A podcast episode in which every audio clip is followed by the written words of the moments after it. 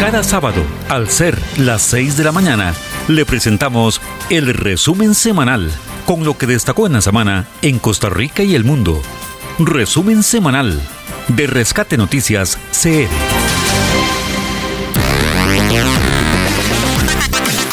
Gracias, muy pero muy buenos días. Iniciamos el resumen semanal de Rescate Noticias con mucho gusto y uh, indicarles que hay una serie de temas que a lo largo de esta semana hemos estado condensando, tramitando, siguiendo y ahora los eh, presentamos. Entre ellos eh, el caso de los trabajadores independientes. Cerca de un millón de trabajadores se beneficiarán con la prescripción de deudas luego de que la sala cuarta ordenara a la Caja Costarricense de Seguro Social poner un límite eh, a las deudas hasta cuatro años y no hasta quince como eh, se eh, venía practicando. Ese es uno de los temas. Otro mm, de los temas pues que no viene en la redacción de las notas de este resumen pero que ha sido noticia esta semana fue el ingreso de nuestro país a la lista gris de la Unión Europea, lo que no ayuda en nada en la cuestión puramente de las finanzas y las inversiones internacionales. Algunos han considerado ya avanzada la semana que podría tratarse de una maniobra del gobierno de turno para eh, presionar por la aprobación del proyecto de renta global. Pero bien, vamos a ir al detalle de las informaciones con Uriel Dávila en este resumen semanal de Rescate Noticias. Adelante Uriel, buenos días. Gracias Bernie. Iniciamos el acostumbrado resumen semanal de Rescate Noticias, como todos los sábados de 6 a 6.55 minutos de la mañana y por supuesto por Radio Actual 107.1, la FM de Costa Rica. Semana que abarca de lunes 13 al viernes 17 de febrero del 2023. En nuestra sección Rescate Vida, Luz Damaris Vargas expone con base bíblica las funciones en nuestras vidas de las tres divinas personas. En la sección a fondo, escucharemos a varios funcionarios del ramo en cuanto a las medidas contempladas por el gobierno para enfrentar la época seca este año. En nuestra voz editorial, nos referimos al desafío que enfrenta el nuevo jerarca de acueductos y alcantarillados, don Alejandro Guillén, frente a la época seca, pero además frente a una serie de necesidades que tiene la población en cuanto al recurso hídrico y su disposición. Para sugerencias y reportes, nuestro número de redacción es el 8831-6570. 8831-6570 de Rescate Noticias CR. Por supuesto, las notas más destacadas de Costa Rica y el mundo en el resumen semanal de Rescate Noticias CR por Radio Actual 107.1, la FM de Costa Rica. Una conferencia de prensa interinstitucional para dar a conocer cómo enfrentará el gobierno la época seca este año, inició la semana informativa. El tema principal fue si habrá servicio de agua potable continuo durante esta época, pese al acostumbrado desabastecimiento que ha ocurrido en los últimos años, principalmente en la gran área metropolitana. Las autoridades del Instituto Costarricense de Acueductos y Alcantarillados explicaron que han implementado una serie de medidas a fin de que no falte el agua en este verano. Sin embargo, en caso de que ocurriera, ya tienen claro que acudirán a los acostumbrados racionamientos o abstenimiento controlado, pero en horas de la noche. Lugares que tradicionalmente son afectados por la falta de líquido en esta época como Alajuelita y comunidades vecinas, esta vez contarán con la dotación de dos nuevas fuentes de abastecimiento, una que viene de Santa Ana hasta el llano de Alajuelita y que beneficia a cerca de 18 mil personas y otra que conecta desde la Valencia en Heredia hasta la Bruca con capacidad de 220 litros por segundo en Moravia, que es otra comunidad afectada durante el verano. En las próximas semanas, señalan las autoridades, entrará a funcionar un pozo en el sector de San Blas, que aportaría cerca de 60 litros por segundo. Acueductos informó, por otra parte, que hay un déficit de lluvia en el Caribe desde el año pasado que afecta al Valle Central, dado que hay fuentes de agua que vienen de esa zona. Por otra parte, el Ministerio de Agricultura y Ganadería invirtió más de 3.122 millones de colones para la compra de insumos y construcción de acueductos que mitigue la falta de líquido en regiones como la que abarca Guanacaste. En nuestra sección Rescate Vida, Luz Damaris Vargas expone con base bíblica las funciones en nuestras vidas de las tres divinas personas.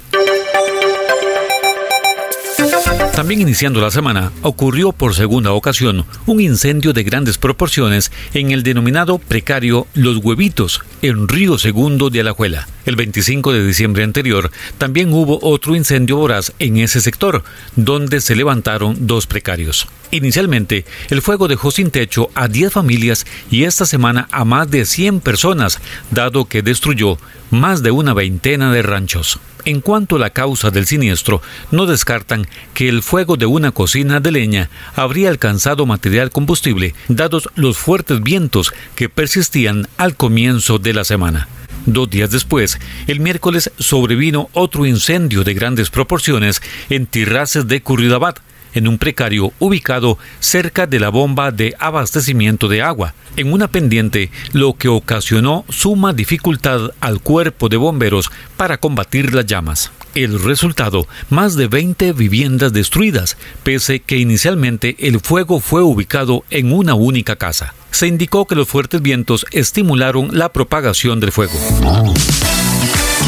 En la sección a fondo, escucharemos a varios funcionarios del ramo en cuanto a las medidas contempladas por el gobierno para enfrentar la época seca este año.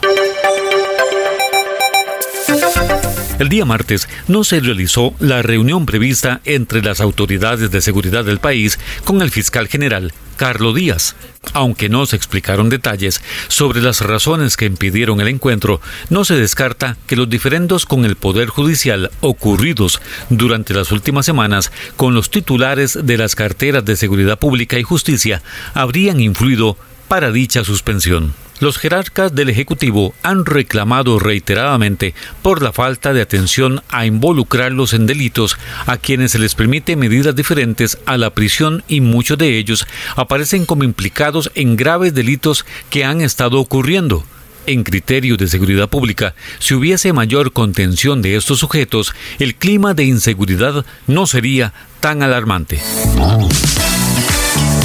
En nuestra voz editorial, nos referimos al desafío que enfrenta el nuevo jerarca de acueductos y alcantarillados, don Alejandro Guillén, frente a la época seca, pero además frente a una serie de necesidades que tiene la población en cuanto al recurso hídrico y su disposición. A mitad de semana, el alcalde de San José, Johnny Araya, informó que regresa el programa de Domingo sin Humo en el Paseo Colón. Se trata de una actividad que tenía cerca de tres años de no realizarse principalmente por las medidas tomadas durante la pandemia. Durante cuatro domingos, a partir del próximo 26 de febrero, la citada Avenida Capitalina cierra el paso al tránsito vehicular para ser ocupada por diversas actividades deportivas, artísticas y culturales adecuadas a la familia. Esta vez, los domingos sin humo cierran en el Paseo de las Damas, cerca del Parque Nacional, donde se combinará con los elementos propios de la transitarte otra de las actividades culturales que a su vez se suman al contenido para este año en lo que San José fue designada como capital iberoamericana de la cultura. Para sugerencias y reportes, nuestro número de redacción es el 8831-6570. 8831-6570 de Rescate Noticias CR. En lo que se constituyó el tercer conflicto de violencia estudiantil en lo que va del año, el día miércoles ocurrió un enfrentamiento entre dos estudiantes del Liceo de Acerrí. Uno de los dos alumnos involucrados utilizó un puñal e hirió al otro estudiante a la altura del brazo, por lo que fue llevado de urgencia por paramédicos al hospital. Precisamente la titular de Educación, Katarina Müller, afirmó durante su discurso inaugural del curso lectivo 2023 que pondría mucha atención a este tipo de hechos, considerados como una de las situaciones que no se pueden permitir en el sistema educativo nacional. En nuestra sección Rescate Vida, Luz Damaris Vargas expone con base bíblica las funciones en nuestras vidas de las tres divinas personas. Miles de trabajadores independientes tendrán la oportunidad de normalizar su situación con la Caja Costarricense del Seguro Social luego de que la Sala Cuarta no halló vicio de constitucionalidad en el proyecto de ley aprobado en primer debate en diciembre anterior, que impone a la entidad aseguradora la prescripción de deudas a esos trabajadores a partir de cuatro años. Anteriormente, la caja cobraba hasta 15 años atrás de deuda, lo que impedía a la mayoría de independientes ponerse al día. El proyecto fue propuesto en la pasada administración por el diputado social cristiano Pedro Muñoz, quien enfatizó que con dicha aprobación, ahora quien tiene empleo independiente, como taxistas, vendedoras de productos, peluqueros, costureras, abogados y otros, podrán ponerse al día. En la sección a fondo, escucharemos a varios funcionarios del ramo en cuanto a las medidas contempladas por el gobierno para enfrentar la época seca este año. El Ministerio de Salud informó que ya ingresó el primer lote de vacunas bivalente contra el COVID-19. Se trata de 18.000 dosis que entraron al país el pasado 14 de febrero y se utilizarán únicamente como refuerzo para quienes ya se han colocado el esquema de tres dosis contra el COVID y su variante Omicron. Según información, otro lote de igual número de dosis estaría ingresando antes de que concluya febrero. Además, se prevé la llegada de 48.000 dosis pediátricas. La vacuna de refuerzo se la pueden colocar quienes ya tienen el esquema básico de vacunación y con al menos dos meses de haberse aplicado la vacuna. En nuestra voz editorial, nos referimos al desafío que enfrenta el nuevo jerarca de acueductos y alcantarillados, don Alejandro Guillén, frente a la época seca, pero además frente a una serie de necesidades que tiene la población en cuanto al recurso hídrico y su disposición.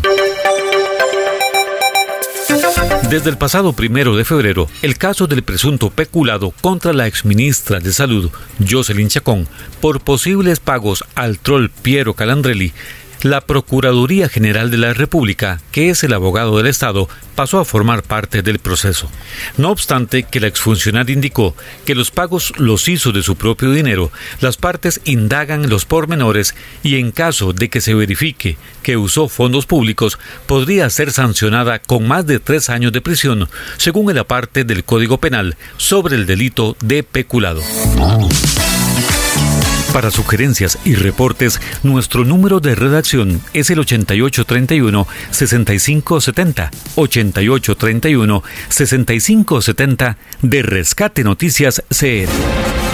En el resumen semanal de Rescate Noticias, la información internacional.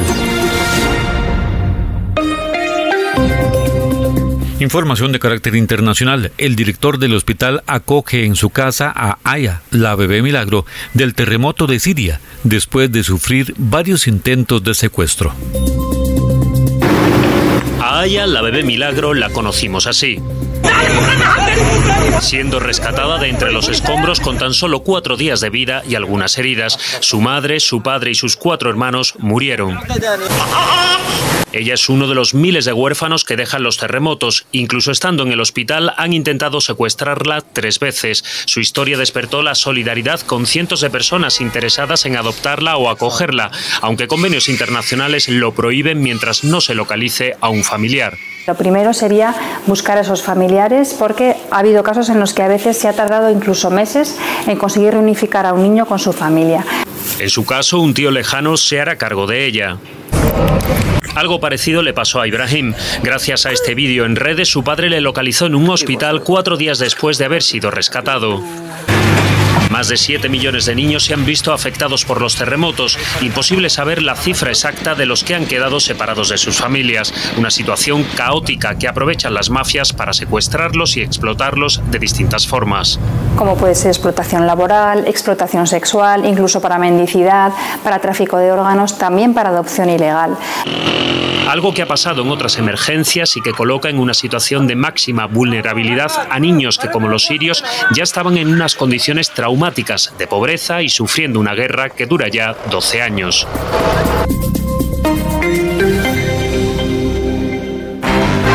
Cada sábado, al ser las 6 de la mañana, le presentamos el resumen semanal con lo que destacó en la semana en Costa Rica y el mundo. Resumen semanal de Rescate Noticias CR. Presentamos Rescate, Vida, Vida. Un espacio de reflexión que exalta la presencia del Señor Jesucristo. Rescate Vida. Los consejos bíblicos, las promesas y enseñanzas de la palabra de Dios son tratados aquí en Rescate Vida, para bendición de todos.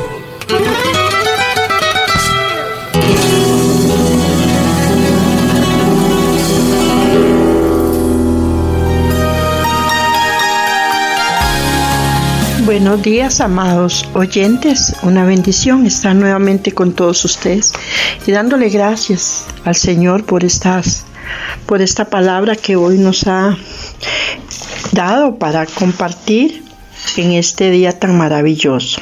Yo quisiera leer este eh, basado en la palabra del Señor sobre un poco sobre el Espíritu y en Juan 5 nos dice que tres son los que dan testimonio en el cielo, el Padre, el Verbo y el Espíritu Santo, y estos tres son uno.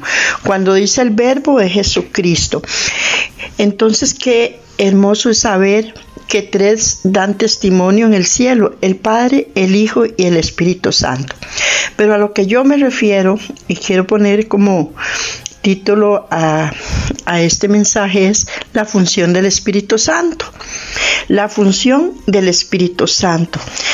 Porque sí hay una función en cada uno de ellos.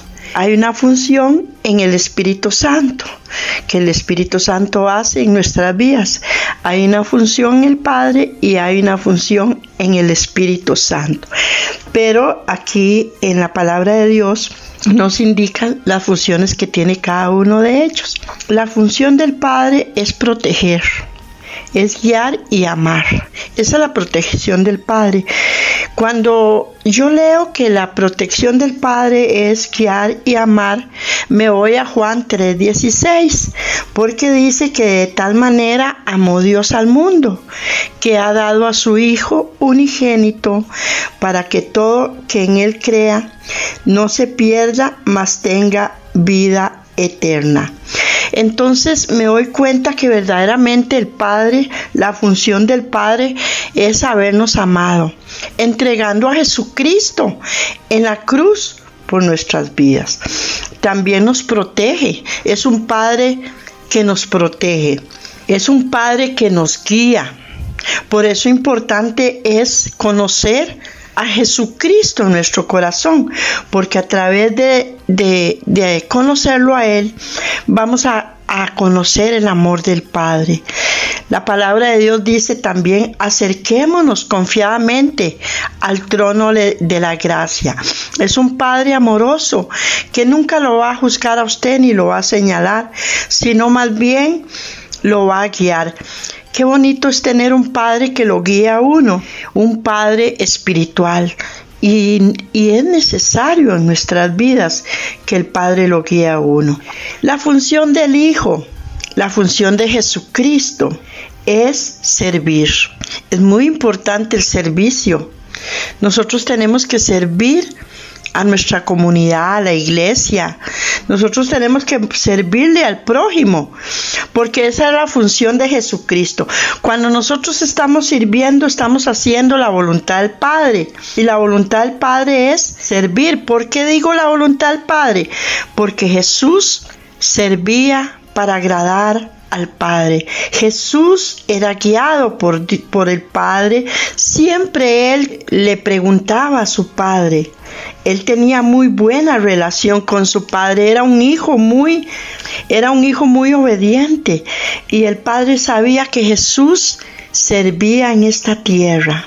Él enseñaba, recordemos cómo enseñaba a los discípulos y a la multitud y también la función de Jesús fue salvarnos, fue salvarnos en la cruz del Calvario. Él dio su vida en la cruz. Él dio su vida, dice la palabra de Dios, que Jesucristo fue llevado a la cruz, lo maltrataron, pero era porque Él necesitaba morir, porque usted y yo tuviéramos que la vida eterna. Ya no viviéramos más en pecado en delitos de pecado, dice la Biblia. Y la función del Espíritu Santo es ayudar, sostener y dirigir. Esto es maravilloso. Función del Espíritu Santo. Nos ayuda en los momentos de nuestras debilidades. Nos ayuda cuando necesitamos hablar de la palabra. Nos sostiene cuando estamos débiles y caídos. Él es el que nos sostiene cuando nosotros nos sentimos débiles, cuando no podemos levantar nuestra cabeza. Él levanta nuestra cabeza, Él sostiene y nos también, al igual que el Padre, nos dirige, nos guía.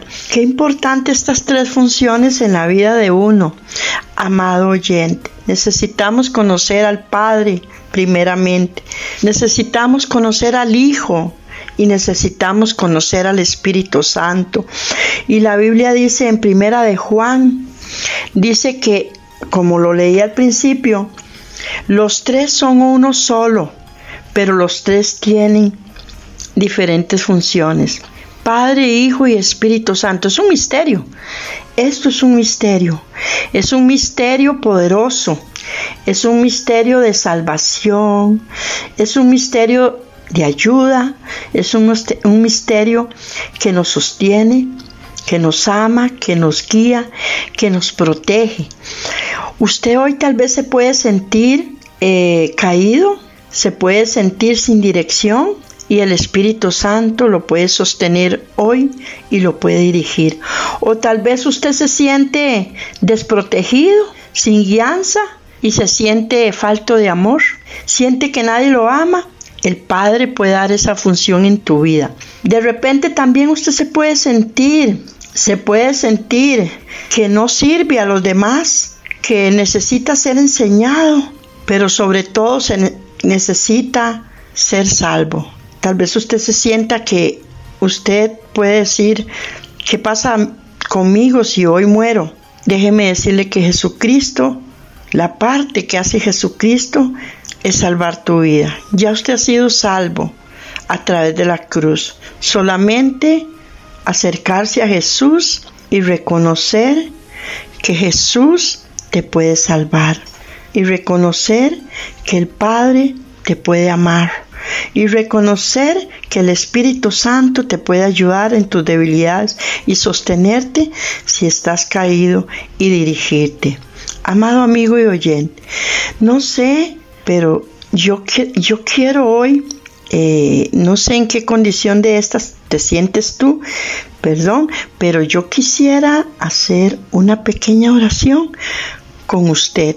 Y yo quiero orar por mí también, porque yo necesito alguna de estas funciones de los cuales las tres divinas personas hacen.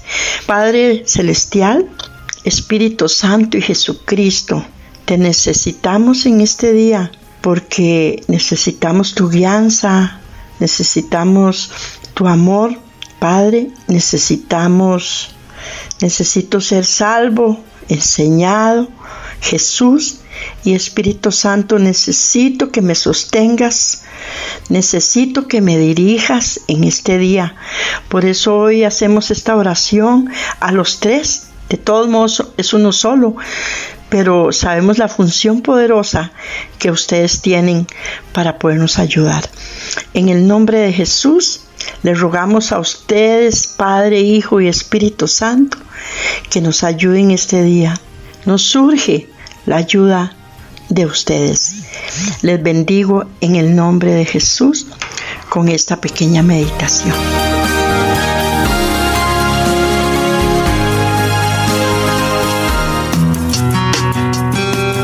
Pero si alguno ha pecado, abogado tenemos para con el Padre, a Jesucristo el justo. Primera de Juan 2.1. Hemos presentado Rescate, Vida, Vida. Esperamos que este espacio sea de bendición para su vida y la de su familia. Rescate Vida.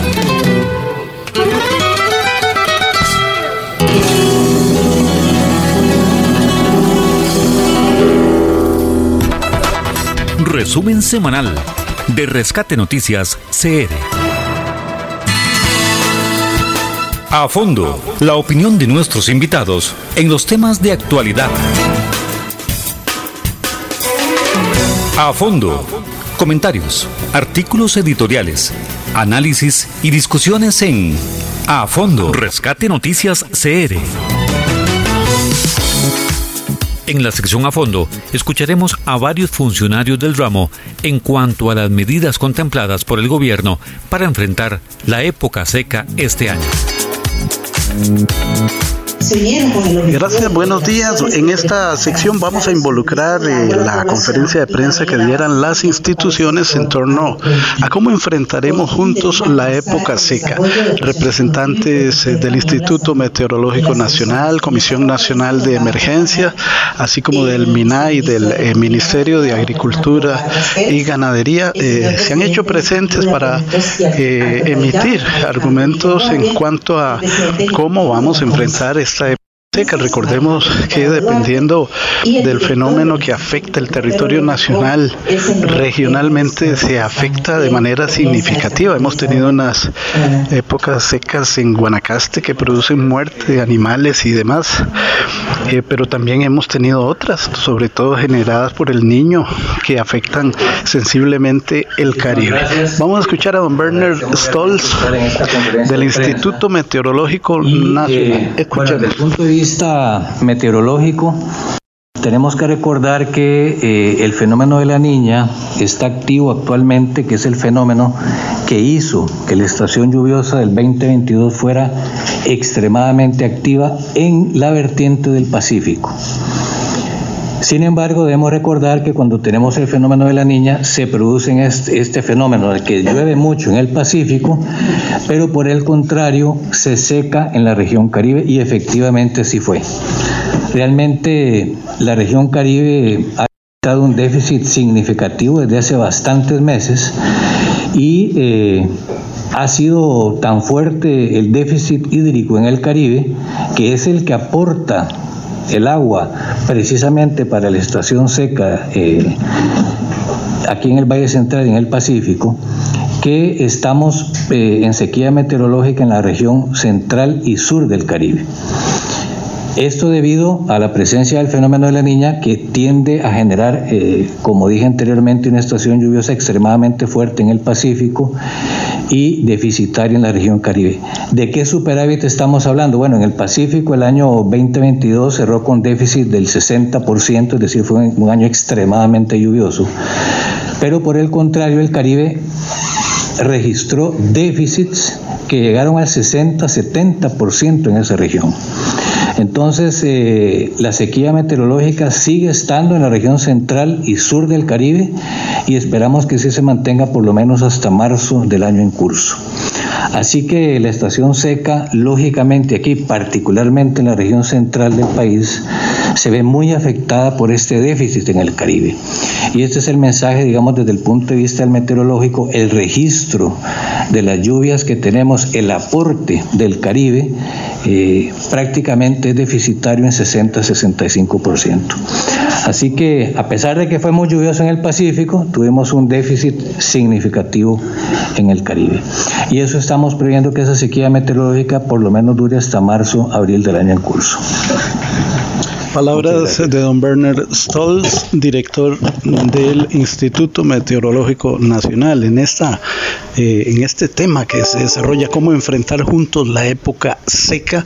Representantes de varias instituciones eh, tienen su punto de vista eh, hacia lo que viene. Ahora a continuación a darle la palabra al señor Alejandro Picado de Duarte, presidente ejecutivo de la Comisión Nacional de Emergencias. A todas las personas que nos acompañan y que nos siguen el día de hoy, en realidad es una gran oportunidad, como dijo don Werner, para dar a conocer a la población cómo a nivel interinstitucional nos estamos preparando para enfrentar eh, esa sequía meteorológica de la que hablaba el Instituto Meteorológico Nacional. La Comisión Nacional de Emergencias es uno es una de las instituciones aliadas en esta materia y por supuesto a fin de prevenir lo que para las poblaciones podría convertirse en una escasez de eh, la distribución de agua potable. Y nosotros en ese sentido hemos venido trabajando desde el año 2021 eh, y 2022 en eh, planes de inversión y proyectos que vienen al mejoramiento de la población para que no nos enfrentemos, como les dije, a un racionamiento y poder minimizar el impacto en la población. Para eso la Comisión Nacional de Emergencias está invirtiendo más de 3.122 millones de colones. En diferentes proyectos que ustedes van a ver acá en las diapositivas, 322 millones 967 mil colones para apoyar al, Instituto de Acueductos y Alcantarillados precisamente en lo que sería el sistema La Valencia, que favorece comunidades como San Sebastián, Pavas, Matarredonda, Hospital La Uruca, y que por supuesto consideramos que esta eh, esta, este sistema favorecerá que estas comunidades, como les decía, pues puedan enfrentar el racionamiento de agua de una manera más oportuna. También tenemos eh, un apoyo para 33 asadas, especialmente en Osa, Golfito, Buenos Aires, Cotobruz, Liberia, Ojancha, eh, que hemos venido apoyando en la compra de materiales eh, para este tipo de, asadas. Eh, ya este tipo de obras se refiere a la compra, por ejemplo, de cemento gris, de tanques de agua, de arena, de tubos, etcétera. Este proyecto tiene un 95% de avance y representa una inversión de 724 millones de colones. Y finalmente, el último proyecto que nosotros estamos impulsando también se refiere a el proyecto de contratación de más de 2 mil millones de colones que eh, favorecerá la compra de dos tanques de agua potable eh, que favorecerán principalmente al cantón de Guadalupe. Así que nuevamente la Comisión Nacional eh, de Prevención del Riesgo y Atención de Emergencia se suma en las iniciativas orientadas a minimizar los impactos eh, de la sequía hidrometeorológica de la cual el Instituto Meteorológico Nacional nos está hablando. Muchísimas gracias. Palabras de don Alejandro Picado, presidente de la Comisión Nacional de Emergencia en esta rueda cómo enfrentaremos la época seca. Y eh, ahora le corresponde al jerarca de acueductos, Alejandro Guillén. Escuchemos. Sí, muy buenos días a todos. Gracias por estar aquí con nosotros. Eh, como seguramente saben, yo recién ingreso a la institución. Dejé mi puesto de viceministro de Infraestructura para venirme para acá y apoyar al AIA en el éxito que están teniendo. También para la tranquilidad de ustedes, me vine acompañado de doña Pamela Castro, eh, sugerente de, del sistema GAM y periféricos, y también de don Rolando Rojas, director de la unidad ejecutora de producción y distribución de la, de la gran área metropolitana así que ellos vienen a apoyarme debido a que a mi recién entrada a la institución. Pero, sin embargo, en el año 2020 fue, como todos sabemos, muy difícil por la pandemia. Mucha gente se empezó a lavar mucho las manos, se quedaba mucho en casa, gastaba mucho el agua. Fue un momento que se, eh, que se sacó un decreto de emergencia que se llamó Proyecto de Emergencia de la GAM y este pues el 10% del país según me ha comentado eh, sufrió una muy alta afectación. Como antecedente para la charla de hoy, eh, quiero comentarles cómo afecta la época seca el abastecimiento de agua a la población. Primero, obviamente las personas consumen más agua por las altas temperaturas. Las fuentes hídricas de donde se toma el recurso para potabilizarlo como los ríos, los pozos y las nacientes, disminuyen su producción por la falta de, lluvia. Bien, estamos escuchando la exposición de don Alejandro Guillén de acueductos. De impacto para la época seca. Eh, la institución ha venido realizando proyectos de mejora que le permitirán disponer de mayor capacidad hídrica para enfrentar de forma más efectiva la época seca, además de brindar nuevas disponibilidades de agua que impulsan el desarrollo económico de todos los sectores. Entre las mejoras eh, se destaca la instalación de una nueva tubería entre la Valencia y la Uruca y otra que interconecta los sistemas de Potrerillos y Santana, la perforación de un pozo de Moravia, las mejoras de todo el acueducto del llano de la Juelita y un nuevo acueducto en Bagaces. De hecho, hicimos 32 fichas de proyecto agrupadas en 14 proyectos y que nacen por justamente por el fenómeno del niño. Nada más un pincelazo eh, rápido de los detalles de cada uno de los proyectos. La tubería entre Valencia y La Uruca, instalación de dos kilómetros de tubería que me permite trasegar hasta 200 litros por segundo desde el campo de pozos de Rinconada, ubicado en la Valencia Heredia, y hasta La Uruca. Esta línea impacta directamente a los sectores de Pavas, Mata Redonda, San José Centro, Paseo Colón, Sabana, Atillo y San Sebastián. La tubería que interconecta los sistemas de Poterillo Santana. Se instalaron 600 metros de tubería que logra interconectar dos de los principales sistemas del oeste de la capital, Escazú y Santana, y con esto trasladar 150 litros por segundo de agua hasta los sectores de Alajuelita Centro, San Juan de Dios, de Desamparados y Escazú Centro. Perforación de un pozo en Moravia. Se perforó un nuevo pozo en el sector de San Blas de Moravia que enviará 60 litros por segundo hasta sitios de Moravia, sector que durante la época seca se veía seriamente afectado. Mejora del producto en el llano de Alajuelita. En este sector Ahí lo veo. Este, en este sector se instalaron 13 kilómetros de tubería desde Puente Mulas en Belén hasta el llano.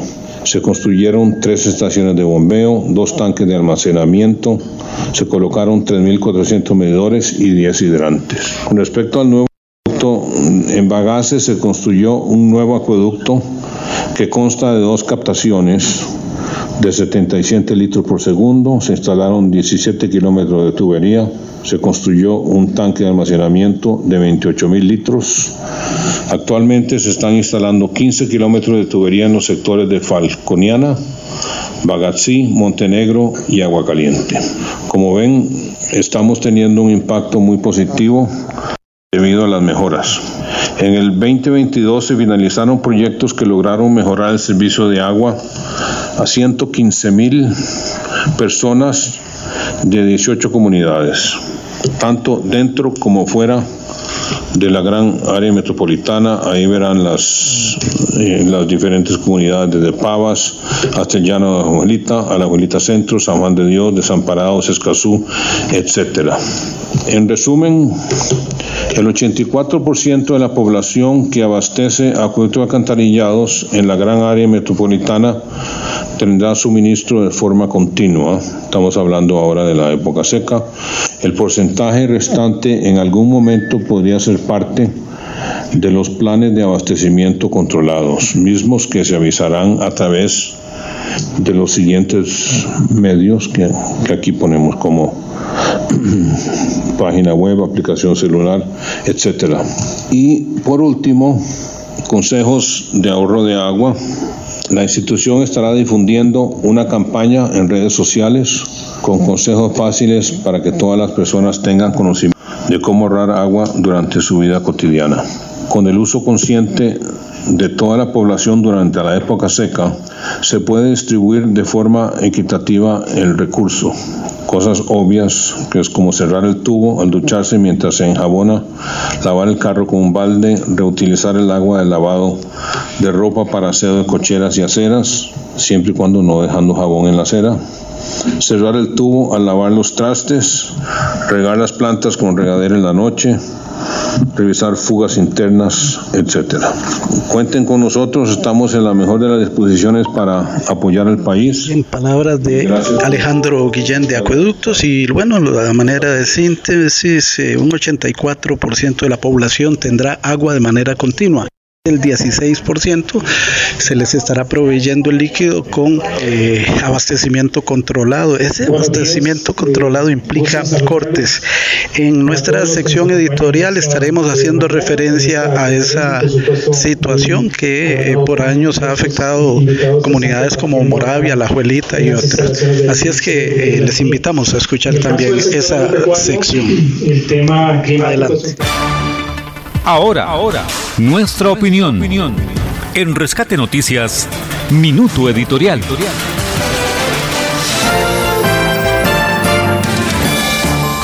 Gracias. En la recién pasada conferencia de prensa que eh, organizaron varias instituciones para dar a conocer las medidas que tomarán para el verano en el que estamos y que podría generar falta de agua potable, le dimos la bienvenida a don Alejandro Guillén, el nuevo presidente del Instituto Costarricense de Acueductos y Alcantarillas.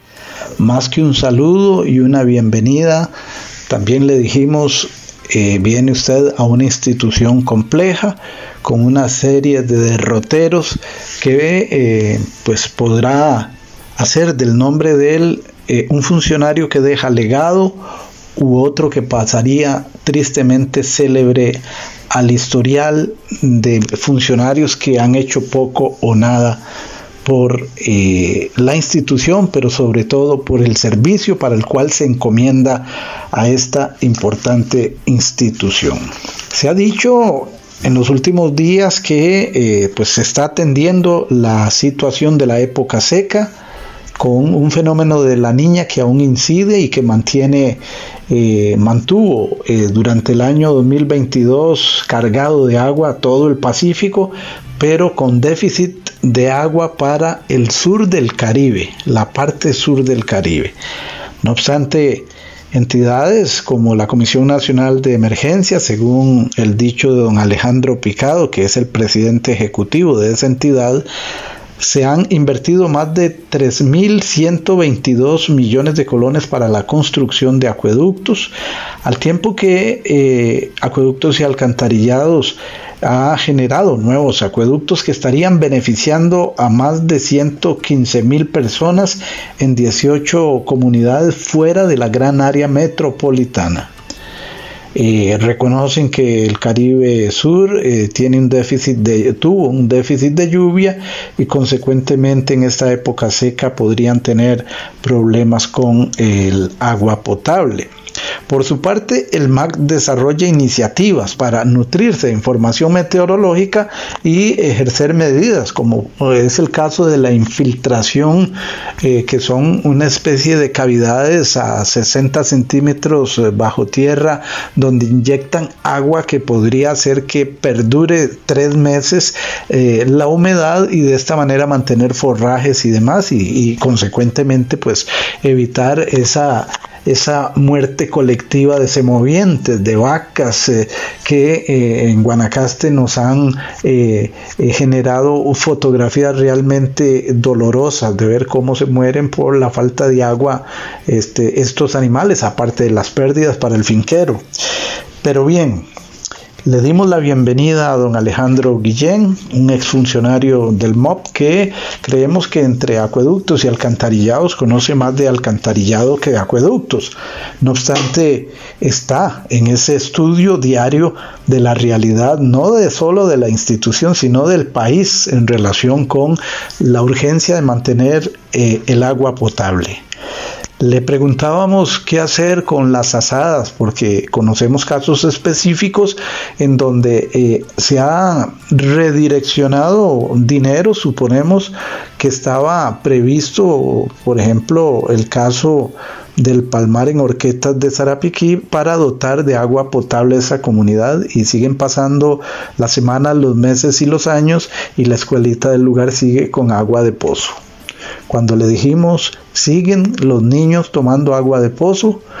La respuesta del jerarca fue, bueno, el agua de pozo no es mala, siempre y cuando no esté contaminada.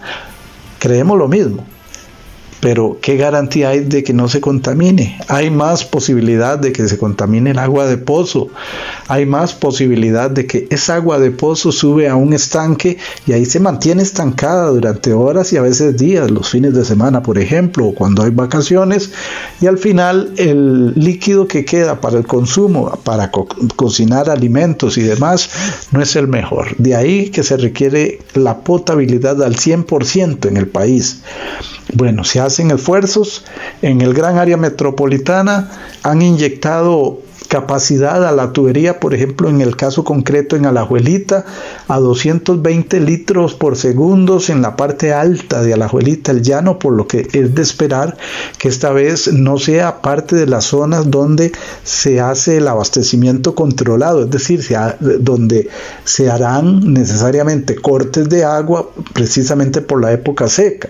Bueno, los funcionarios en la conferencia dijeron que a lo sumo habrían cortes, pero nocturnos, ya no diarios. Eso es un avance importante. Por otro lado, el Caribe Sur eh, una funcionaria de nombre Pamela de Acueductos y Alcantarillados reconoció que Caribe Sur está abandonado y que hubo un compromiso manifiesto del presidente de la República, don Rodrigo Chávez, de que se eh, pone eh, en ejecución el plan maestro para el Caribe desde ese punto de vista de necesidad de agua, de acueductos y que ese compromiso se va a cumplir. Mientras tanto, señalaron los cisternas están abasteciendo 24/7 a las zonas que tienen carencia de agua. Pareciera que hay buenos propósitos y ya hay algunos hechos que, seamos claros, algunos de los proyectos ya venían desde antes de que asumiera la presente administración. Pero bueno, tenemos nuevo jerarca en acueductos, don Alejandro Guillén. Le reiteramos la bienvenida por el bien de la institución, pero sobre todo por el bien del país, ante una necesidad de salud y de vida, el agua potable. Hasta aquí nuestra editorial.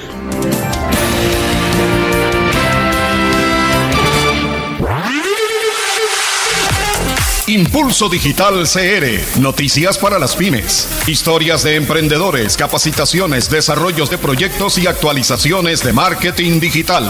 Impulso Digital CR con Uriel Dávila. Hoy presentamos cuatro consejos importantes para vender por Internet más fácil. Hola, ¿qué tal emprendedores y emprendedoras de Costa Rica? Bienvenidos, bienvenidas a este nuevo podcast de Impulso Digital CR, por supuesto a través de Noticias Actual de Radio Actual 107.1, la FM de Costa Rica. Impulso Digital.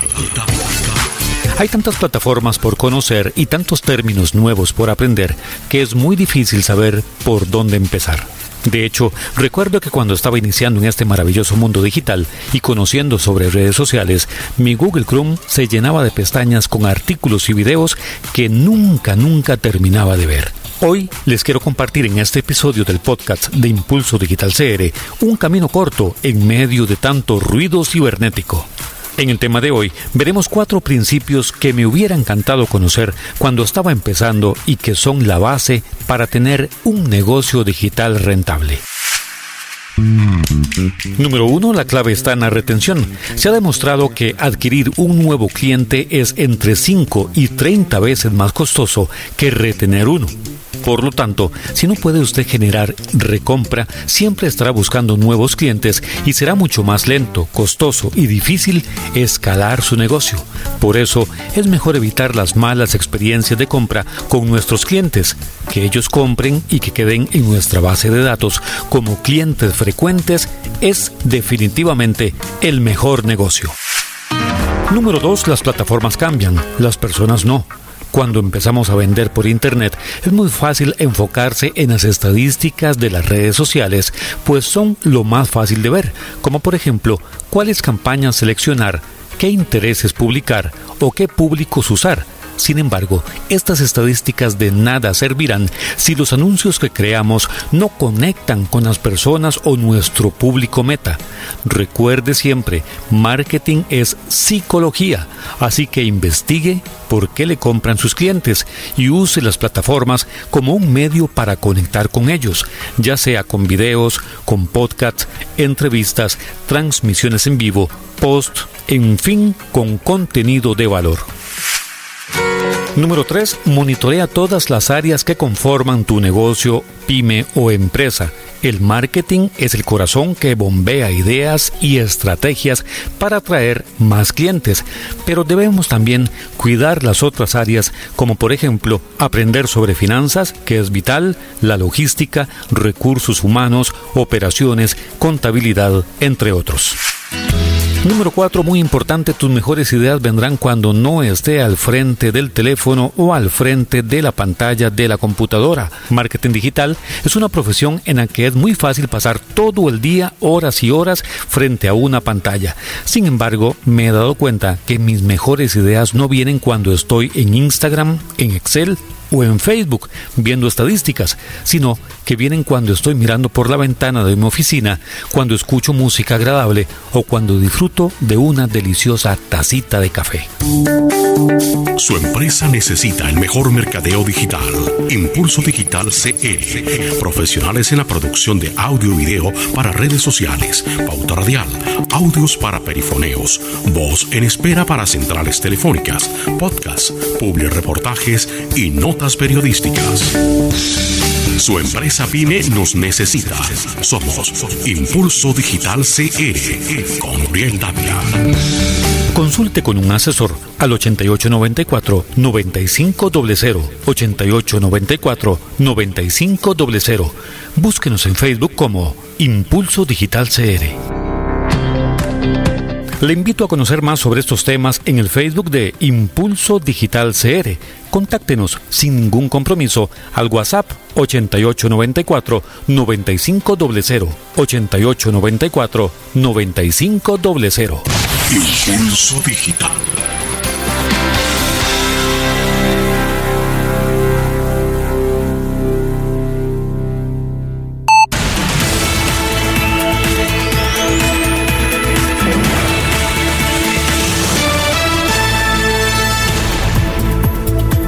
Bien, gracias. De esta manera concluimos el resumen semanal de Rescate Noticias de esta semana. No sin antes eh, informar sobre eh, la eh, noticia que dio a conocer ayer en horas de la tarde el Ministerio de Seguridad tras la captura de dos nacionales, dos costarricenses a unos 185 kilómetros de la zona de Draque, la península hacia el sur el, eh, territorio nacional eh, donde eh, se le decomisó más de una tonelada de drogas en una lancha donde se movilizaban y que gracias al convenio o patrullaje conjunto con los Estados Unidos se le logró llegar y evitar que continuara el trasiego de, eh, pues de este veneno, más de una tonelada de droga.